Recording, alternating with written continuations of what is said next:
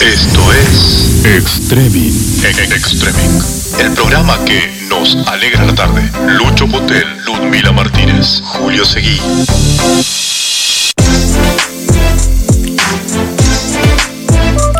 Iguan. Extreming.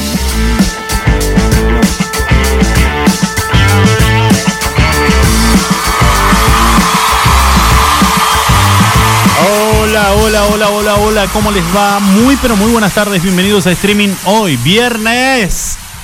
Viernes. Pedazo de locos. Viernes 11 de septiembre del 2020, en un día en Río Gallegos, más feo que la miércoles, pero bueno, es lo que tenemos. Hola, Ludmi, Julito, Olis, ¿cómo va? ¿cómo Pensé que están? no se hacía, ¿eh? ¿Qué nos hacía? ¿Por qué? ¿Por el mal tiempo? Por el horario, no sé, dije, escucha ya. Yo la verdad que Yo me- lo doy todo por este equipo, ¿te das cuenta? Sí, bueno, Ludmila, pero ahí no todos somos dueños de algo y podemos auspiciar el programa, querido. Opa. Así nomás lo voy a decir. Mirá, mirá vos. Bueno, acá cada cual llega cuando quiere igual. ¿Eh? Ah, empezamos a ventilar los trapitos al sol, mirá qué lindo. Pero El día estuvo hermoso hasta recién. Ahora te quejaste por Sí. pero bien, No, déjame que tengo dos horas para atenderlo, así que déjamelo a mí nomás. Eh, igual les quería decir que la semana que viene me tengo que hacer una resonancia. No sé si se quieren quedar solos o Sí, fíjate. si van a limar aspereza que sea el fin de semana. 5 y 5. Exactamente. Chicos, la temperatura en la ciudad de Río Gallegos en estos instantes Ins- es de 8 grados. Va a llover. Nada más y Yo nada menos. Está pronosticado, sé que no está bueno decir esto. A mí me, me da como un poquito de. A ver. Me hincha un poquito las guindas. Tener que contarle a la gente cuál va a ser el pronóstico para toda la semana. Mira. Viento. A ver. Sí. Bueno, pero es un poco la época, igual digo, ¿no? No me importa Esa nada. es la época del viento. Nada más Vecinos. que el viento. No me importa nada. Bueno.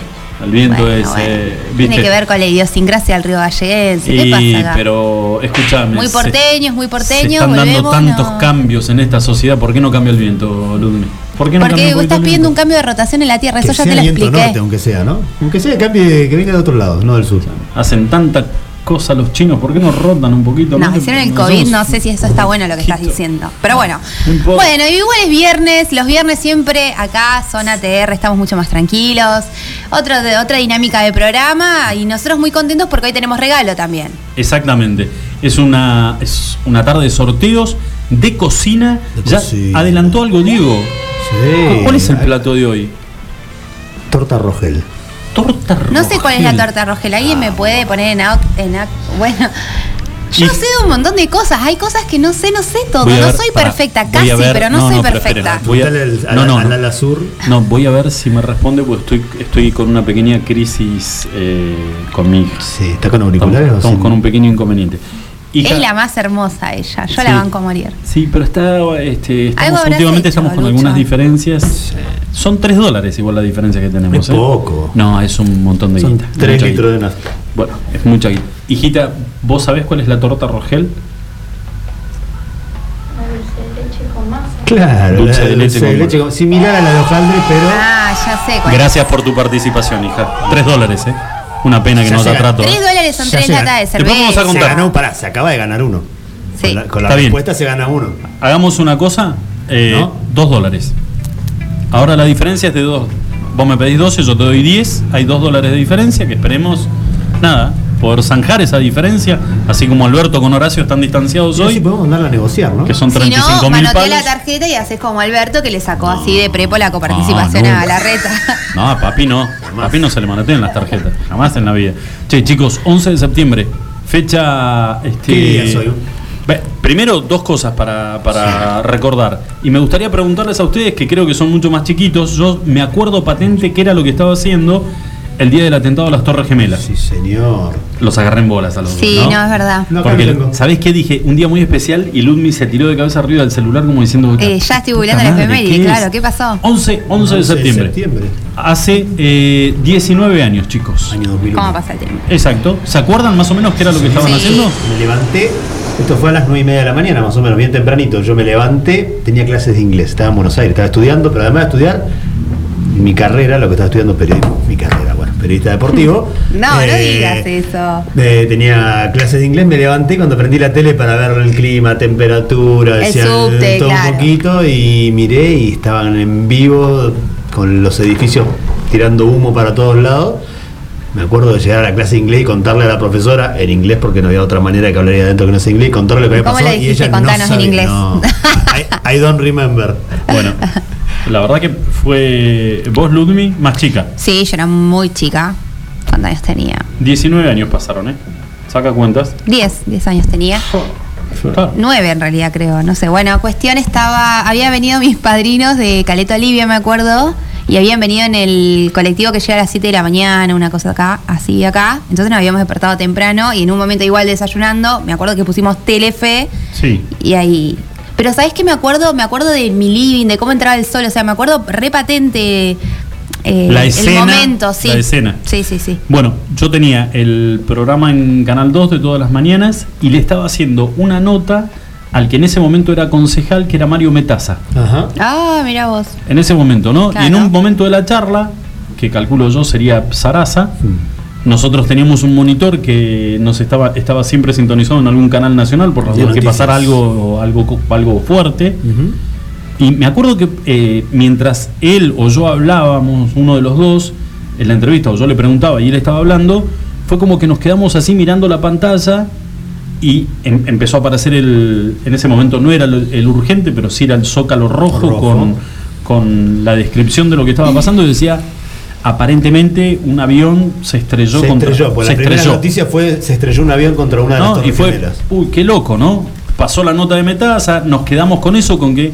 Y me acuerdo que después que Metaza se fue, y no me acuerdo quién fue el próximo invitado, ya había un segundo avión que se le había pegado y dijimos, pará, está, está- el del radar está recontracopeteado y los está mandando casualidad. todos. Claro, ¿qué pasó? Acá hay algo raro. Nada, antes de la una, una y media de la tarde ya se sabía que se trataban de atentados y que la verdad que fue una noticia que conmocionó a todo el mundo derivó después en, en- en acciones eh, bélicas por parte de los Estados Unidos. Algunos dicen eh, Un antes, una, linda, igual, ¿eh? una- exactamente, Sí, una cambió utilización del No solo cambió el paradigma de la vida de los estadounidenses, cambió el paradigma de las cuestiones de seguridad en aeronáutica, digamos, ¿no? De todo una- Todo. cambió todo. Y hasta el día de hoy, hasta el día de hoy, esa pequeña espina que tienen los, los yanquis, y vos podés hablar con, con gente, ah, con, con argentinos que por ahí viven en Estados Unidos y que te dicen, para estas fechas obviamente se habla mucho de lo que pasó ese 11 de septiembre, que la gran mayoría de los norteamericanos duda de que se haya tratado de un atentado perpetrado por algún grupo islámico. Y sí que tenía que ver con una movida, o sea, es, a ver, Un suena, autoatentado. eh, suena terriblemente descabellado, tendría que ser calificada como la hija putés más grande de la humanidad.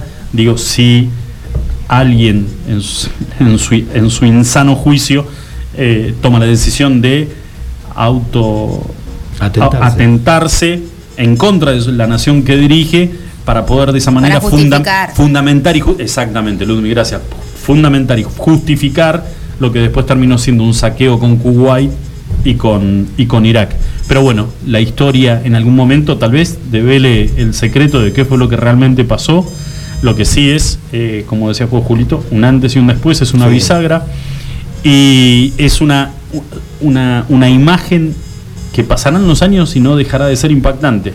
Ver el momento en que se estrellan los aviones, el momento en que empieza la gente desesperada a arrojarse desde las alturas para evitar el fuego y después en el momento del derrumbe eh, con los escombros en el, en el lugar. La verdad que son... Este, y las historias posteriores de... Yo me acuerdo que la Cada revista, muerte es una historia La aparte. revista Gente, a posterior de esto, yo leía mucho ya de por sí cuando era chica y me acuerdo de comprar un, eh, una edición especial, digamos, que tenía toda una... una- unas imágenes, digamos, todo un archivo Una fotográfico bastante interesante y las historias, ¿no? Se hizo mucho hincapié en, en el Claro. personal de, de los bomberos que laburó en el lugar, ¿no? Todas esas cosas. Eh, y me acuerdo, creo que la tengo guardada todavía. Y al momento, y al momento, yo no tengo hoy, porque la verdad que no, no- me quedé sí viendo algunos homenajes y, y te- uno se sigue colgando viendo algunas imágenes de lo que fue, eh, siguen apareciendo imágenes inéditas, fotografías inéditas, eh, y no tengo, sé que en algún momento lo leí, pero no tengo presente la cantidad de, de desaparecidos cuyas familias todavía, aunque parezca muy loco, saben de que, estu- de que estaban en el, en el lugar, nunca más regresaron a su casa pero tampoco tienen la posibilidad o la probabilidad de, de un dato de algo No encontraron el cuerpo. cual pudieran sacar ADN para corroborar de que se tratara de esa persona. Es, es muy grande la cantidad de desaparecidos que, que dejó eh, el atentado a las torres, ¿no? Sí contabilizados los muertos, los cuerpos o, parte de los cuerpos que fueron este, retirados del lugar y otros que quedaron bajo los, escombros y con el paso del tiempo, bueno, las máquinas al empezar a remover todo eso, sacar, eh, bueno, no pudo recuperarse absolutamente nada. Bueno, eso y ¿saben qué? Eh, ¿No les pasa por ahí con algunas situaciones de que decís, "Boludo, esto es muy grosso porque seguramente queda como parte de la historia de la humanidad y yo estaba vivo, yo lo vi.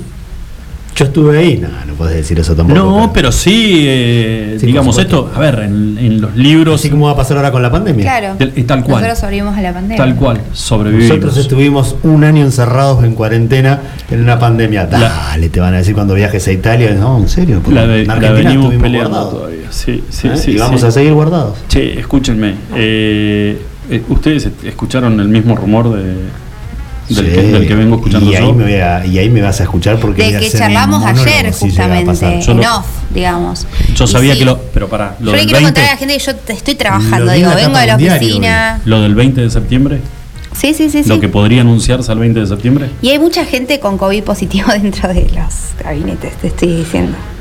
Ya, te lo digo. Si anuncian lo que dice la tapa del diario el día 20 de septiembre, este gobierno no entiende nada. Absolutamente nada. Y hay gente que o no sale a la calle o no tiene idea de cómo se contagia este virus realmente o no sabe qué es lo que están pasando Ahora- los privados y los comercios. Hay gente que trabaja en la En eso, administración pública. Les sí, hago- en eso coincido con Julio, me parece que no son los mecanismos, pero yo creo que el que menos entiende es la- la- los vecinos, digo.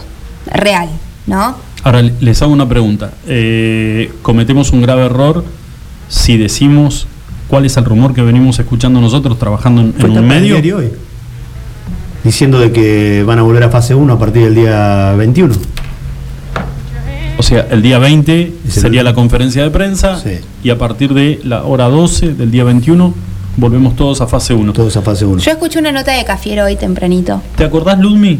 Vos que, vos que estás más en el, en el ruedo, digamos, por, por donde trabajas, ¿te acordás lo que implicaba fase 1? El aislamiento total, digamos, no puedes salir de tu casa. Los únicos que podían andar eran los esenciales, médicos, farmacéuticos, gente Ni que siquiera dentro de la, policía, de la administración pública éramos esenciales ¿no? en ese momento Ujú. y todavía. los negocios que podían hacer delivery de alimentos. Únicamente, el resto todos en sus casas. Y los delivery de alimentos eran horarios tempranos. O sea, sería apostar a 14 días duros para contrarrestar esto que por el momento se dispara día a día, Sí. a nivel nacional y a nivel local. Son 14 ¿No? días duros, como decís vos, pero venimos con esta segunda cuarentena nuestra hace más de un mes y medio ya. Y nos Sí, vienen sí. amenazando, entre comillas, de vamos a empezar a hacer multas, vamos a controlar más, los vamos a cuidar más.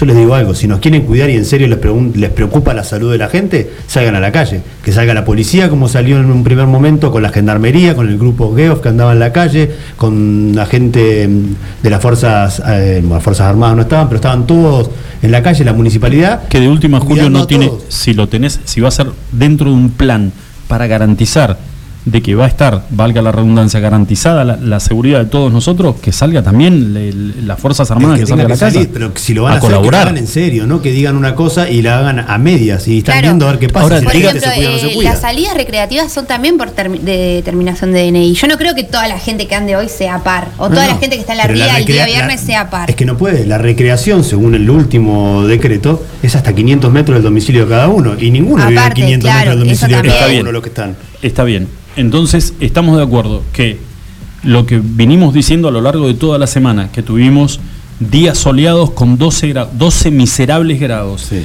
y que sirvió para una estampida de gente dando vueltas por todos lados, que nos parecía, que a nosotros desde acá nos parecía que era una locura. eh, tan errados no estábamos. No, claro. Y como decís vos siempre, Ludmi, esto que nos asusta hoy, los resultados están dentro de 15 días. de 15 días. ¿Y saben qué? Hay positivos, tres casos declarados y confirmados en el tema represas. ¿Y saben de dónde vienen? De una fiesta que se hizo en Piedrabuena celebrando los 100 años del Club Júpiter. Fiesta. yo sé que muchos del otro lado están diciendo, están exagerando, me está jodido. Fiesta, no. Deben haber juntado do- dos, un par de fundadores. No, no. Fiesta. De la cual participaron algunos trabajadores de represas que son de Piedrabuena y que tenían alguna vinculación con el Club Júpiter y quisieron estar presentes, volvieron a su lugar de, de trabajo y hoy están diagnosticados con COVID positivo. El tema es, esos tipos contagiaron, la enfermedad duró 14 días hasta que se les detectó en el día de ayer o antes de ayer, y mientras tanto, ¿qué? ¿Cuántos son los que están en represas? Cientos. Pero eso no es nada, ¿sabes la cantidad de asintomáticos que hay? A ver, porque la gente que se va a hisopar, porque vos solamente te podés hisopar en, de- en- en el espectro público, digamos, ¿no? Si vos tenés un síntoma. Ahora, si vos no tenés síntomas, pero te querés hacer, te sale 8.500 pesos el, y te lo tenés que hacer de manera privada. Si no tenés síntomas. Si, no te- si sos asintomático, vas contagiando gente igual, digamos. A ver, Seguro. ¿me No, explico? no, no. Eh, Yo bueno, solo espero que reflexionen nada más. Que lo piensen más de una vez antes de tomar marcha atrás y una vez más echarle la culpa a los comercios y a los comerciantes y hacerle pagar bueno, por toda esta inoperancia que están teniendo. yo no sé qué les pasa a ustedes. Yo ahí coincido eh, con Julio, ¿eh? pe- No coincido nunca con Julio, pero no, ahí no, coincido. pero escúchame, eh, opinión personal mía. ¿Saben qué? Es como que a mí me pasa, ¿eh? No sé si le, le pasa a, a todo el mundo o a gran parte de los que de los que escuchan. Ya que es como que estoy cansado del mismo cassette. Porque el mismo cassette me repite siempre lo mismo y lo que yo estoy viendo es que los números se disparan día a día. Y se van a seguir disparando. Entonces hay algo que está mal. Una cosa es controlar 10 casos por día y decir hay 10 nada más. Ahora ya hay 150. Que yo no digo, eh, Ludmi, yo no digo que el contenido del mensaje del cassette sea malo. Ahora, si vos ves que lo que estás recomendando por las buenas no entra, si no pones mano dura, eh, las consecuencias van a ser mucho peor. No, pero aparte, Lucho, vos podés tener esa, digamos, esa percepción del mensaje y un montón de cosas cuando vos estás en tu casa, solamente venís a trabajar, tenés en cuenta eh, las medidas de seguridad, obviamente que vas a estar cansado. Yo igual, a ver, yo nunca paré de trabajar desde que empezó la pandemia, Claro. pero sin embargo, eh, al supermercado trato de no ir, a mis hijos no los saco a la ría a caminar, digamos, venimos acá y estamos con barbijo, respetamos el distanciamiento social, ¿entendés? Digo, bueno, Bueno. yo en eso coincido con Julio. Yo no creo que los comerciantes sean el problema ni que la actividad comercial sea el problema. El problema es que si tenés un comercio que dejas de entrar a 5, no controles que la gente eh, tenga el distanciamiento social. Que no controles en la ría que hay un montón de personas. Realmente son todos pares, realmente son todos impares. Esto que dice Julio. A ver. Los niños no pueden estar dentro de los comercios, eso es real, ¿no? Que no podamos controlar esas cosas. Que no controlemos esto de que la gente no esté a 500 metros de su domicilio, que es lo que dicta el decreto. Hay, hay como Ese una es el problema, la gente es el problema, no es el problema de Sí, los comerciantes. Seguro, hay una sensación de relaje. Se relajó todo el mundo. Sí, pero los que están con las manos en el traste, por decirlo de alguna manera, son los comerciantes, que están viendo día a día a ver qué pasa, si lo cierran o no, a ver cómo van a hacer para paliar, digamos, encima todas las cuestiones económicas que vienen trayendo hace Los seis que- meses atrás, digamos. Exacto, los que todavía Los quedan que- en pie. eh, y todos los que cerraron, claramente. los que todavía quedan en pie. Bueno, chicos. Ya me enojé, bueno. No dijimos lo más importante. Eh, que es el Día del Maestro también. Día del Maestro. 11 de septiembre es el Día del Maestro. Déjame saludar a Griselda que en Buenos Aires debe estar escuchando. Ella no avisa, pero cada tanto llega un mensaje y. ¿Griselda fue maestra? Griselda se re- empezó como maestra de primer grado. Sí, de primer de grado. Cuando se recibían en el colegio secundario, ella fue al. Sí. Sé si a la República de Guatemala o a la UNA, no me acuerdo cuál de los colegios. Bueno, ter- terminaba el secundario, el colegio medio en ese entonces, Sí. y salían con el título para dar eh, para ser maestra de primer grado. Después se fue a estudiar, volvió porque no le gustó lo que estaba estudiando, estudió para ser maestra jardinera y ejerció como maestra jardinera y se jubiló como supervisora a nivel inicial. Ahora, qué loco, porque eh, creo que de la de la maestra de primer grado nos acordamos todos. Sí, señor. Menos Ludmila. No, Ludmila no. Increíble. No, no, no tiene ni idea. Pero qué tipa desapegada, de sin de afecto. primer grado. La mía se llamaba Mirta Fuentes. Fuente. Mirta Fuentes, perdidamente enamorado, ¿eh? Ah, bueno, por eso te acordás vos. De- de- no, bueno, pero era el amor. grado Estela, mi maestra. Estela. Sí. La mira, Mirta Fuentes, y me acuerdo que eh, eh, nos llevaba, nos sacaba a pasear del, del colegio Sí. y nos llevaba a la casa de los padres, eh, que tenía un patio, y nos, siempre nos esperaban con galletitas, ¿no? Increíble. No, no, no. y no, mi maestra de jardín decís- me acuerdo, mi mamá se acuerda y se ríe de la situación porque yo me acuerdo eh, de mi maestra Silvia de Salita de Cuatro, Porque yo le decía, uy, mañana va a llover, no sé qué, si llueve, jugale a tal. Era Ay, ah, es colacera. terrible. Y pasaba, se cayó algo, se cayó, jugale a tal. Y era así, la situación era. Y todo le, le la llevaba O un era número. Maestra jardinera y, Maestra. y levantaba quiniela Y clandestina. que levantaba, yo no me acuerdo. Era arbolito. Puede ser que tomaba, tenía más libretita de los lentes abajo y te iba tomando el número. Sí, chicos, 11 de septiembre, Día del Maestro. Aprovechamos y le mandamos un saludo muy, pero muy grande a todos los maestros.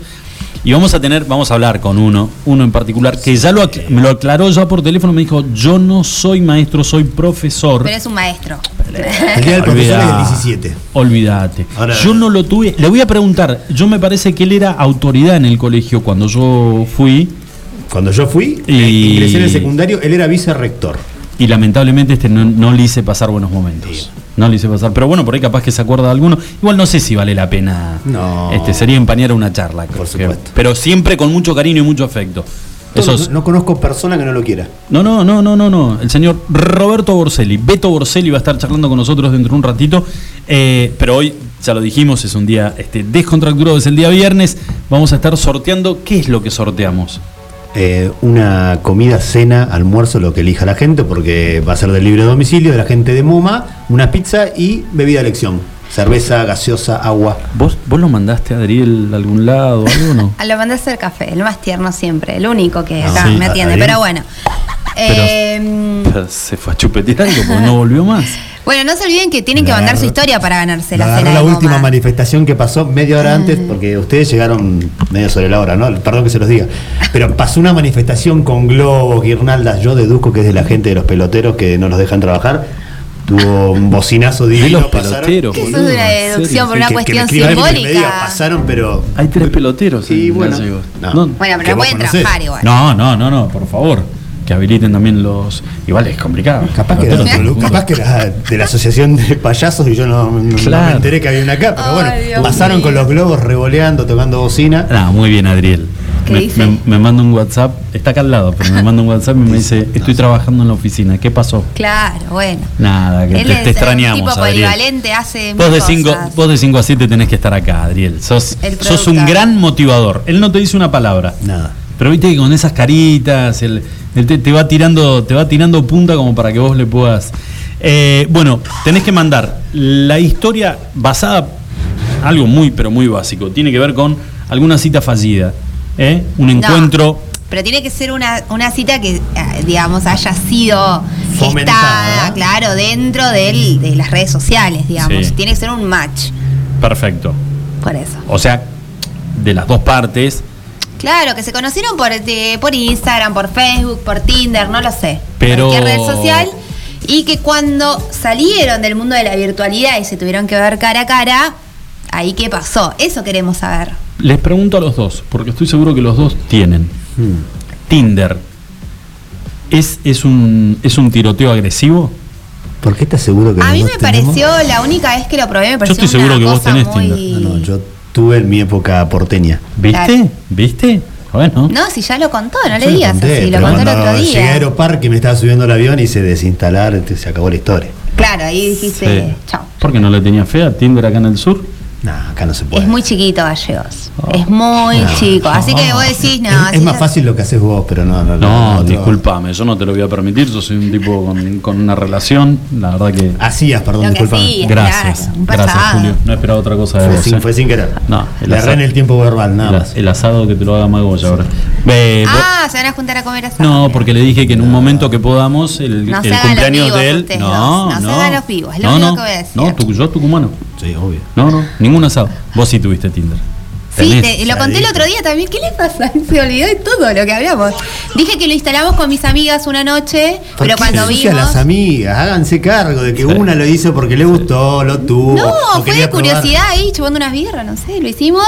Cuando empezamos Curiosidad. a ver, eran todas personas que ya conocíamos claramente. Sí, no, ya está, Ah, chao. No sirve esta, esta no sirve. Acá no, acá Mirá no. este hijo de mil la foto que puso. Vámonos para otro lado. Si yo lo conozco. Claro, una cosa así. Bueno, eh, un saludo muy grande para la gente de Sedimac. Hoy me fui a hacer una resonancia magnética. Ah, mira. Carotidia. De, o sea, de- sí, sí, del cogotito para arriba. Sí. Eh, ¿Qué lo más lindo que mi novia dice, no, pero te van a poner auriculares, que eso, jamás me pusieron auriculares. 15 minutos. Salí con la cabeza como un bombo ahí adentro. ruido? ¿Eh? ¿Mucho ruido? Olvídate. No, no, casi no vengo, ¿eh? Les digo, pues para venir a media máquina no prefería quedarme en casa descansando. hubieras avisado. No, no, no. Y después, y después me hice una ecografía. También de la, de la zona de la carótida. ¿Cómo te fue ayer Vos- después de.? Vos te estás por morir, no nos avisaste nada. Sí, no, sí, me sí, estoy, sí. no, me estoy haciendo un chapa y pintura completo. Completo. Si sale todo bien, me pongo tetas y, ¿Y que pasaste se- por lo del doctor ¿Cómo te Martín vez fue dudas, no? ayer en tu casa post nota? No, no, no, no. ¿Bien? No, bien. Ah, bien. buenísimo. Eh, igual se quedó. vuelto lo del doctor Martín a hacer otra consulta. No, no, no. Igual quedó. El este, 2 es el 2, ¿eh? Quedó pendiente eh, hacerle una consulta particular al doctor, Claro. porque eh, el, el tema es. Te nervioso, Ah, también. No, no, no, sé, no, no. O sea, seguimos con el tema. Que, eh, Claro. 98%, cuando vos te haces la vasectomía, Sí. 98% eh, Irreversible. Es irreversible, o sea, volver a juntar los dos cañitos, 98% de que por más que lo juntás Nada. no funcionan. Y hay un 2% que sí que puede haber una posibilidad, pero la Pero ¿qué dice operación el refrán? la operación es costosa. No, no sé, ¿qué dice? Lo último que se pierde la esperanza. Está bien, bueno, perfecto, decís ¿No? va, a mí no.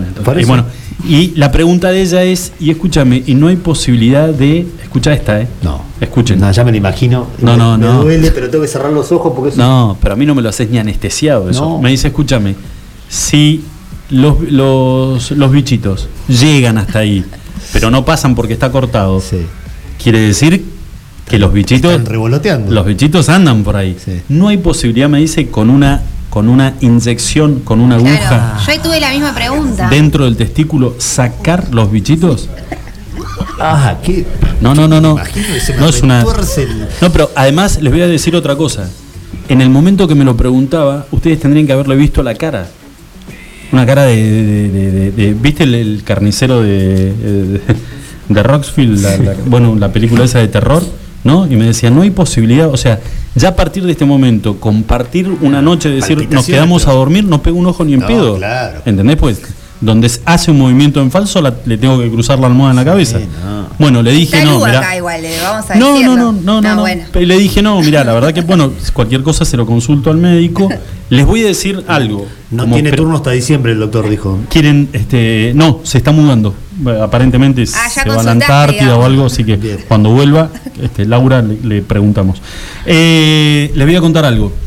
Yo tuve, ahí que, que dijiste qué dolor. No, de- no creo que haya peor dolor que el que voy a contar. Ay, Dios, bueno, a ver. No, no, no, escucha. Primero eh, me agarra este, cálculos renales. Lo sé. Me voy de urgencia a. Me internan en Medisur, me, me ponen suero y me hacen. este No me acuerdo qué, qué estudio, me dicen sí, estás de- tenés piedras y los estás desprendiendo. Me dice así que vamos a meterle líquido para que puedas eh, orinar y puedas expulsar las A ver piedritas. si zafás de la cirugía. Esperen, les cuento esta. ¿Qué le pasó a Piedrita? Una de las piedritas Quedó atravesado. quedó atravesada en el conducto. Viene el médico y me dice, lamentablemente tenés una que está atravesada y no la vas a poder, este, mediante la orina, no la vas a poder eh, expulsar. Ajá, eh, ¿qué hacemos? Sopla, soplamos, le, ¿Qué onda? Le met- le metemos una pluma, me dice, hay que introducir, Un catéter. exacto, Ah. que tiene una pincita en la punta, se agarra, se lo saca y se lo... Muy suavemente. Le digo, ¿por, ¿por dónde hay que introducirlo? Por ahí me dice, por el, por el ojito, No te la puedo. te lo juro. Y empezaste a saltar, rebotar a ver si no, no, no. algo. Me dice tranquilo que es anestesia, anestesia total. Me dice va. Bueno, cuando me desperté, el maestro todo vendado, me dice avísame con la primera orina porque puede ser que haya quedado un poquito lastimado el conducto. Ah, yo no les puedo explicar, chicos. Lo que aguanté la primera orina. Claro. Da. Era un bombero loco, ¿eh? ¿no? Ahora, el dolor, el dolor de el cálculo, de los cálculos renales en el hombre dicen que es similar al parto de la mujer. No sé, yo tuve cesáreas, chicos. Así Oh, no, mirá lo que es esa torta, ¿no? Pará, animal de la selva. No, no, acaba de No, llegar el chef con... este viernes. Ah, bueno, favor, pará. no contemos más. Aguantó un gacho, aguantó un gacho. Chicos, hacemos una pequeña pausa, ¿les parece? Y cuando volvemos estamos hablando con el gran maestro, el señor Beto Borselli, y una charla, le dijimos, ¿eh? Relax. Descontracturada, maestro. Ya volvemos. Estás escuchando heartbeat Ah, yo no te puedo creer lo que me suelto con Madonna, boludo. Lo que, me- lo que es. La, si tengo que calificar el momento al escuchar Madonna es. eh, se me afloja el boxer. Ese, ¿O no, no les pasa eso a ustedes escuchando Madonna? Me miraron raro cuando yo dije que una de mis cuentas pendientes era ir a un recital de Madonna, así que. No, sé bueno. por qué ahora es. Oh, Madonna. No sé, Ah, mirá no sé si este amigo que tenemos nosotros en comunicación tuvo la oportunidad en algún momento de ir a un recital de Madonna, pero primero que nada lo vamos a saludar y le vamos a decir, por más que él dice que no es un maestro, que es profesor, para nosotros es un maestro, Maestro. y es el señor Roberto Borselli. Beto Borselli, Beto querido, ¿cómo estás? ¡Feliz día! ¿Qué tal?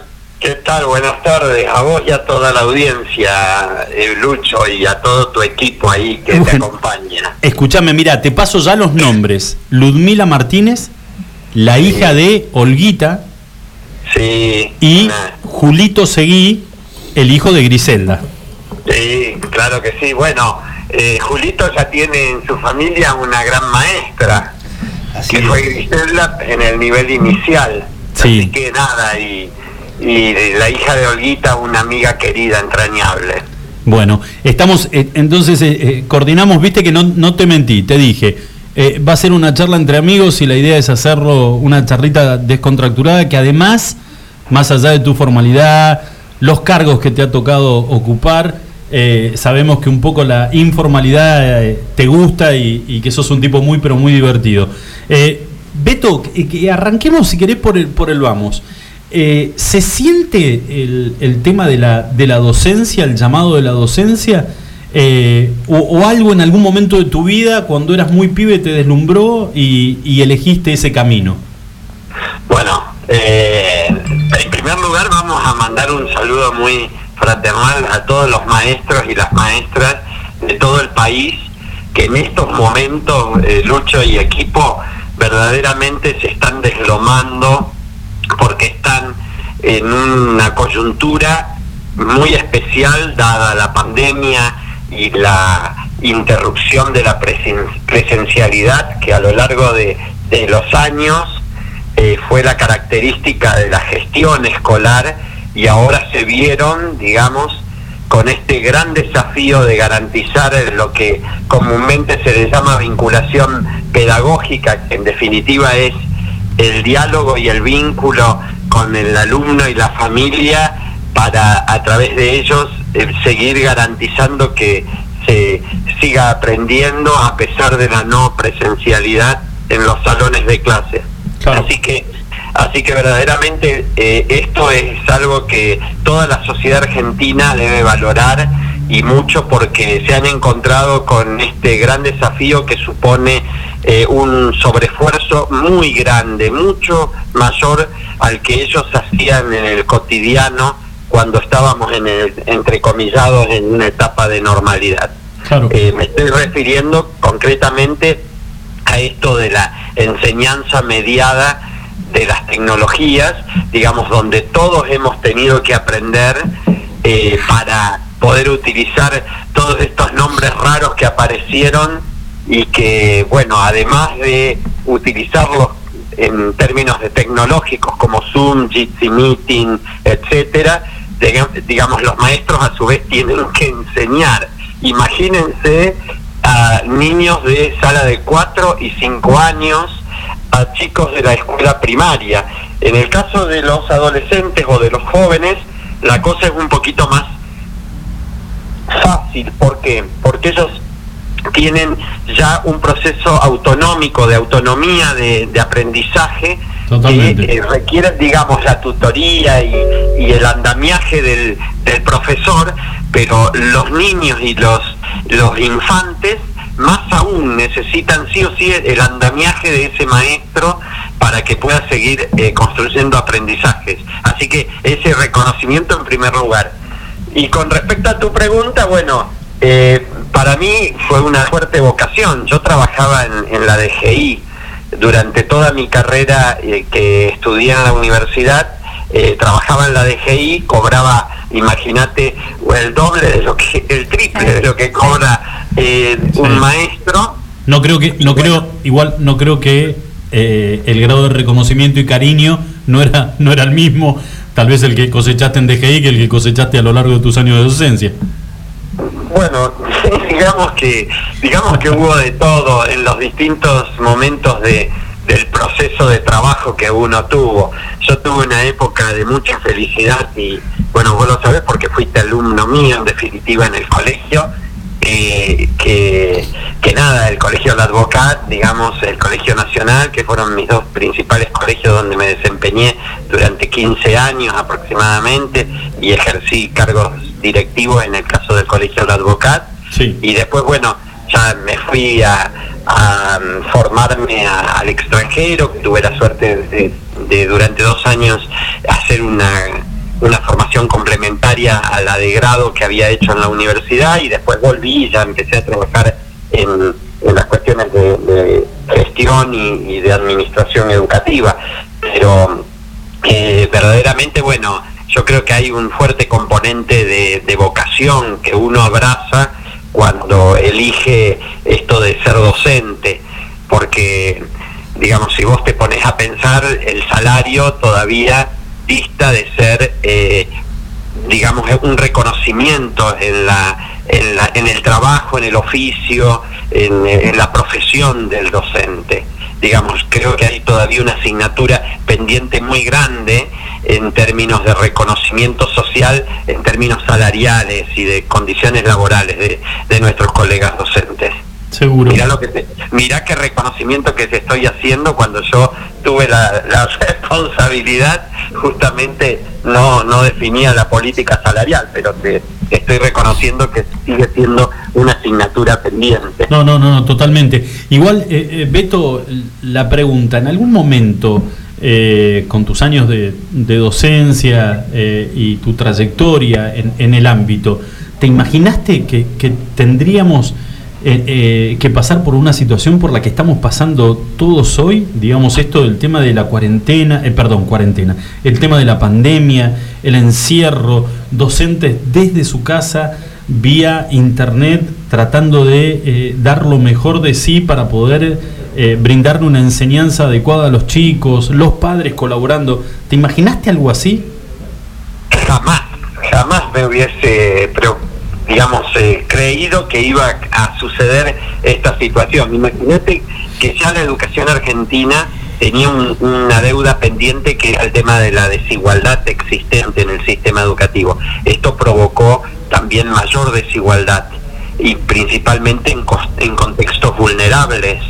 Entonces, eh, ni el país ni la política educativa a nivel nacional y provincial estuvo preparada para esta crisis pandémica que estamos atravesando. Imagínate lo que fue para los maestros durante todos estos meses, porque en definitiva eh, los que están en las trincheras, eh, digamos, tratando de, sostener y, garantizar con la medida de sus posibilidades son los maestros que están, digamos, con esto de la enseñanza utilizando estas tecnologías que para, digamos, una cosa son el uso de las redes sociales, eh, el uso de la utilización de la, de la TV pública, eh, de, de, que- de los vivos que uno puede llegar a hacer en TikTok o en, en YouTube, pero otra cosa es enseñar eh, los contenidos, los Claro. saberes eh, de- mediante las tecnologías. Eso no es cualquier cosa. Digamos, hay toda una didáctica eh, que debe pre- construirse, digamos, para el uso de, de las tecnologías y, y garantizar esa enseñanza. ¿eh? Seguramente. Beto, eh, a lo largo, ¿cuánto, ¿cuánto tiempo estuviste al frente del colegio como director? Eh, yo, yo tuve la suerte de haber ocupado la mayoría de los cargos del, del estatuto docente, de la carrera docente. Sí. Fui profesor unos 15 años, después fui vicerrector, estuve a cargo de la rectoría un tiempo, fui supervisor, fui eh, analista en planeamiento educativo de la provincia, cuando existía el planeamiento educativo, que era todo la- el, el organismo responsable del currículum. Después fui subsecretario y bueno, y tuve la, la suerte de, tener la experiencia de, y la responsabilidad de ser presidente del Consejo Provincial de Educación eh, en un periodo durante el gobernador Peralta 2007-2011, un periodo muy difícil para la historia de la provincia después del conflicto social que, que hubo en la provincia. Sí. Imagínate que no fue fácil, pero bueno, acompañó un gran equipo de personas que, que verdaderamente tenían una larga trayectoria. Estaba la profesora Irmigor, el Alonso Durrusunu, eh, estaba eh, Maris Oliva que venía de la gestión anterior, bueno, y, y toda una serie de directores, de, de funcionarios que verdaderamente eh, se pusieron en sus espaldas eh, esto de reconstruir lo que había sucedido después del año 2007, Ujú. que, que todo el mundo creo lo recuerda claramente, ¿cierto? Seguro.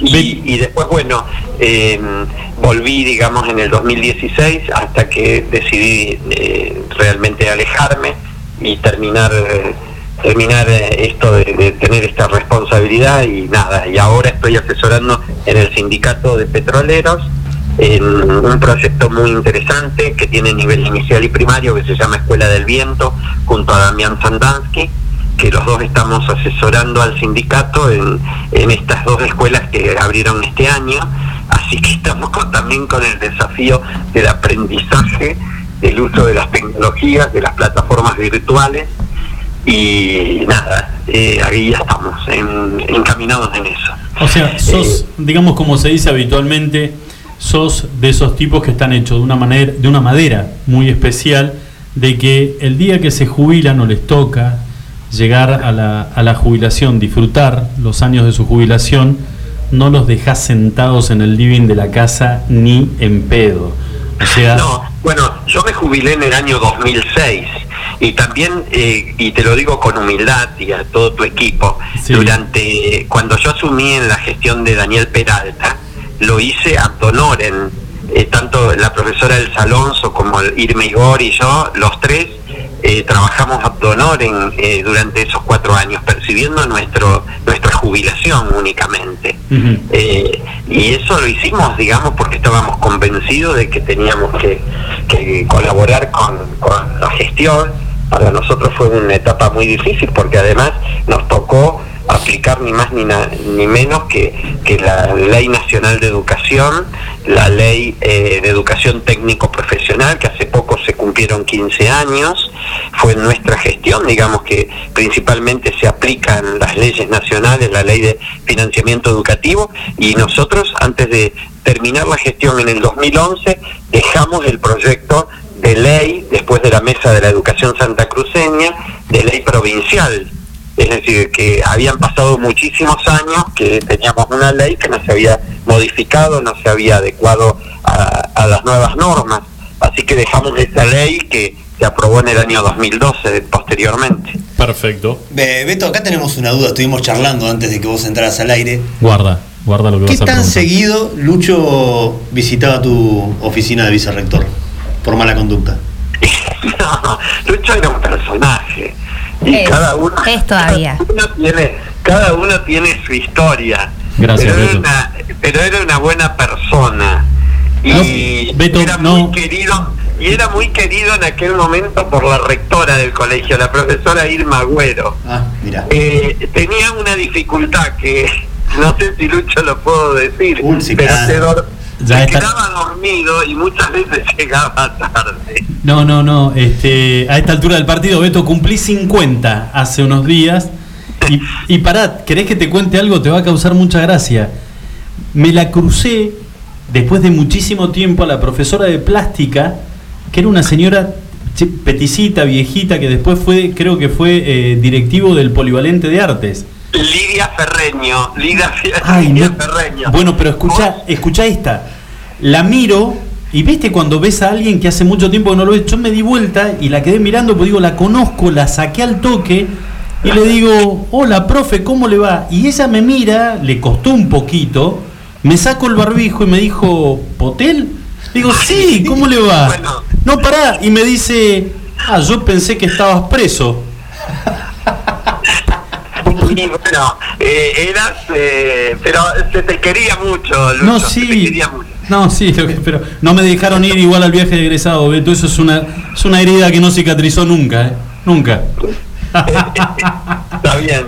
Beto, eh, un placer enorme hablar con vos. En serio, sos Sí, un tipo. Yo, no- yo lo que quería, lo que quería decir para darle un poquitito también porque te escucha mucha la mucha la gente eh, y tenés bastante audiencia, digamos que hay que recuperar más allá de Domingo Faustino Sarmiento, digamos Domingo Faustino Sarmiento que nadie duda del aporte que ha hecho a la educación, eh, pero hay otras eh, otras personalidades que han, han aportado muchísimo para la educación. Sarmiento siempre decía, hombre, pueblo, nación, Estado todo está en los humildes bancos de la escuela. Qué gran frase, ¿eh? Hombre, pueblo, nación, Estado. Todo está en los humildes bancos de la escuela. Pero yo, digamos, quiero aprovechar para recuperar un poquitito, digamos, también a otro gran hacedor que muchas veces no se lo vincula directamente con la educación porque siempre está la figura de, Sarmiento. Y es ni más ni menos que la figura de eh, Manuel Belgrano, ¿cierto? Manuel Belgrano que verdaderamente fue, fue uno de los, de los personajes de la historia argentina, digamos que más impulsó la educación y que creo que digamos es el antecedente más importante, más importante que tiene eh, la educación argentina. Y también algunos pedagogos que bueno, ya que está el hijo de, Griselda, eh, lo vas a ver, eh, la profesora Cosentini en, el nivel inicial, Berta Braslaski, la mamá de, una gran pedagoga argentina y una gran maestra, digamos que justamente Berta Braslaski yo siempre la cito porque era una mujer muy grande, que eh, siempre estaba con lo, que tenía que ver con la promoción de la lectura, el desarrollo de la lectura, y ella vino mucho a la provincia, donde daba talleres, porque la traía Goyo eh, Pérez Companc a Puerto Santa Cruz, y ella siempre eh, desarrolló en los maestros la convicción de que todos los chicos pueden aprender. Fíjate qué, qué importante que ha sido para, para la historia argentina de la educación ni más ni menos, digamos, ella ya en, en, aquellos años sostenía de que todos, todos podían aprender. Eh, justamente, digamos, no había eh, barreras ni de riqueza o, ni de formación cultural de los padres, es decir, todos tenían el derecho y todos tenían la posibilidad de aprender. De aprender, seguramente. Y en el caso de Santa Cruz también hay muchísimas eh, maestras, digamos, que, que, siempre nosotros tenemos que rendir eh, un homenaje y que tienen que ver con, con, personas que yo la voy a resumir en una porque sería eh, muy injusto de mi parte mencionar a, a todas, pero podría nombrar a Irene Bulat de Fernández, eh, que fue verdaderamente una maestra de maestra en, en nuestra provincia y, y, un ejemplo de, de, ciudadana verdaderamente. Betito, te, vamos, te vamos a dejar y te vamos a mandar un abrazo muy, pero muy grande en, en, tu persona a todos los docentes de la provincia y, y, obviamente del país en este día tan especial y agradecerte por estos minutos de tu tiempo. Y te voy a dar con una sorpresa, no sintonices otra radio, ¿sabes eh, cómo se hace la torta Rogel? La torta Rogel, sí, claro. ¿En serio que sabes? no, bueno, porque tenemos un chef, Diego Cavacinia, que los viernes nos viene y nos enseña a cocinar unos platos infernales y hoy tenemos torta Rogel. No sé si tenés algo para el fin de semana, algo para el té, eh, quédate enganchado con la radio porque te vamos a pasar la... Eh, te vamos. Diego te va a pasar la manera de cómo se hace... La estoy viendo ahora, vos no sabes la pinta que tiene esto, Beto te, agradezco. Y bueno, y los felicito chicos por haber eh, tenido un espacio, aunque sea pequeño, para eh, reconocer eh, al Día del Maestro, que es tan importante. Seguro que sí. educación, salud y seguridad. Los tres pilares de una sociedad más justa. Perfecto, Betito. Te mandamos un abrazo grande, ¿eh? Cuídate mucho. Abrazo para ustedes y gracias. Que estés bien. Hasta luego. Chao, chao. Bueno, eh, Qué bien parado quedaste igual, ¿eh? Lo dijo todo el profesor Roberto Borselli. Todo lo que ya sabíamos igual, digamos todo. ¿Puedes acercarte al No, micrófono? por Femi, no. favor, por Sí, eh, Estás- ¿por qué no? Vení de la puerta como si estuvieras Yo te voy a decir una cosa, Ludmila, vos te paseas como si esta fuera tu casa y Eh. hablas de allá del baño y tal, pues, hablá de- Ahí está más lejos. Voy a buscar Sarmiento, cafecito. eh, gracias a mi trabajo pude estar en la casa de Sarmiento, de Domingo Faustino Sarmiento en San Juan. La Te voy a decir me una cosa, me pero ¿sabes por qué? Me senté en el pupitre, en uno de los De- pupitres de Sarmiento en su casa. Perfecto. Te voy a pintar porque me lo decís y me lo decís con el hombro levantado, Sí. dándote chapa. Que sea el ¿No? puntapié inicial para que rinde esa materia que No, no, falta pero para mirá, licenciarse. mirá ¿no? cómo le devuelvo el cachetazo. Yo estuve en la casa de Borges en Ginebra. Oh, mu- chupando Tomá. una ginebra estuviste. Sí, también. Pero pasé. ¿Cuántos libros de Borges? A ver. No, igualmente, este, no, no, pero lo voy a Pero fue confesar. porque pensó, le habían dicho que era Graciela Borges y dijo, No, voy a la éramos- casa. No, éramos, no, no, les cuento chicos, éramos 10. Eh, la votación fue 8 a 2 ¿Vos dónde querías ir? a cualquier lado menos a la casa de Borges. Sí, sí. y ganaron los que la mayoría se alquiló una van, fuimos a la casa de Borges y después no solo eso, es un fin de semana que nos que teníamos todo pago, ¿eh? Sí. Fuimos a París y habían entradas para el Louvre, para el museo. Lo, lo digo, yo sé que no está bien decirlo. Qué mal que la pasás igual. El peor día de mi vida. El peor día. No, pobrecito, ¿no? Digo, ¿no? Un día, pero chicos, entré a, las- entré a las 9 de la mañana. Uno y eran las, eran las 6 de la tarde y seguíamos recorriendo el museo. Yo tenía las, la- las patitas Vos querías una birra. en pata, ¿eh? Vos querías una birra, nada más. No, pero algún firulais, algo cerca. Ay, de está comprar- bien. tomar un copetín, ya estaba, o sea que egipcios, Sí. griegos, ya lo había visto todo. Pero bueno, tomá, gordo. Señores, después de la pausa está con nosotros el señor Diego Caballiña, que trajo hoy, ¿lo que es esto? ¿Ya lo subiste a las redes? Pero por favor. Sos, ¿Sabés que sos una bestia? Así. ¿Sabés que sos una bestia? ¿Sabés que no tenés límites? Que te veo entrar por esa puerta toda vestida en cuero con un látigo y azotarlo a Julio hasta que te diga Dame vamos, a, vamos, a, vamos a una pausa. Meteme más.